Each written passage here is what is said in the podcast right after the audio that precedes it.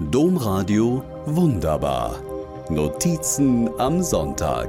Podcast. Wer mit Menschen in Ghana kommunizieren möchte, braucht ein Smartphone. Ich möchte mit Menschen in Ghana kommunizieren. Ich brauche ein Smartphone.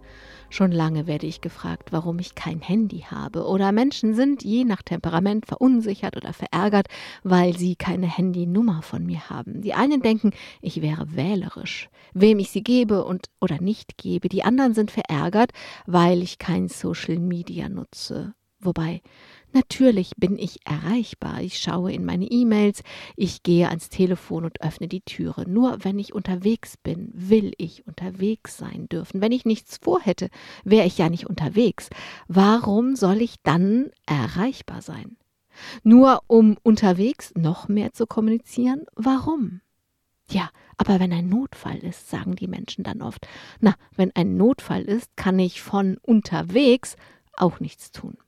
Andersherum muss ich ja auch damit leben, dass so gut wie alle Menschen ein Handy haben. Kaum ein Treffen, kaum ein Essen, kaum ein Kaffee trinken, ohne dass jemand sein Handy zur Hand nimmt oder rausgeht, weil ein Anruf kommt oder was auch immer damit macht.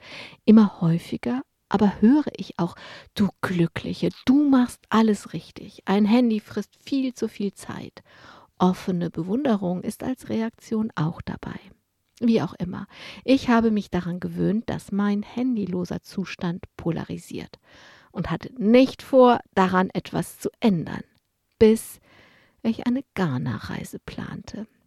Um die Partnerschule der Rupert Neudeck Gesamtschule in Ghana besuchen zu können, brauche ich ein Smartphone und Social Media. Anders geht es nicht. Schweren Herzens habe ich mir für den Zweck eines zugelegt. Jetzt muss ich viel lernen. Zum Beispiel, als ich umständlich versuche, im Computer mit dem Handy einen QR-Code zu scannen. Dazu turne ich hinter meinem Bildschirm, halte das Handy vor den Bildschirm und nehme viele, viele Anläufe, den QR-Code, ohne es zu sehen, doch zu erwischen.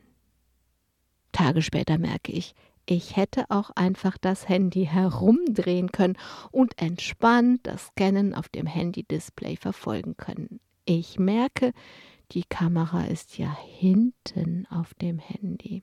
Meine Kinder schütteln den Kopf oder lachen sich schlapp. Ich hoffe, sie lachen mit mir. Und ich?